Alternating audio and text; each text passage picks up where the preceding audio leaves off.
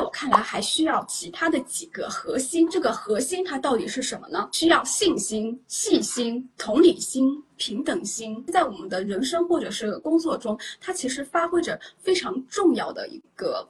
作用信心，信心大家都很知道了，但是有的时候自信并不是自负，信心它能够让你自己做得更好，是我们一直在人生前进的一个动力。那信心呢？它有的时候，呃，就是细节决定成败，需要我们在自己的工作中对自己的东西的产出负责。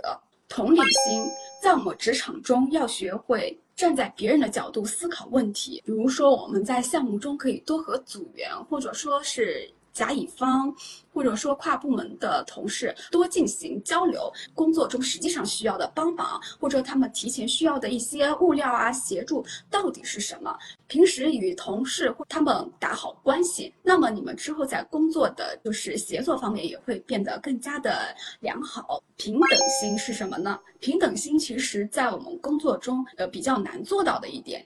为什么呢？因为我们有的时候会对一些事情保持一种抗拒，区别对待工作或者是他人。比如说这个工作比较简单，那我只做简单的工作；或者说这个工作太难了，给别人去做吧。其实每一件事情都是我们自己成长和磨练的一个机会。这个人跟我关系比较好，我平时就对他好一点；这个人平时对我有意见，或者说我跟他关系不怎么熟，那你在工作中你可能就会有一定的懈怠，这样子其实也是不太好的。其实我们也。要做做到在工作中不分别人事物，这样子我们拥有一个平等性的时候，我们才能更好的去工作。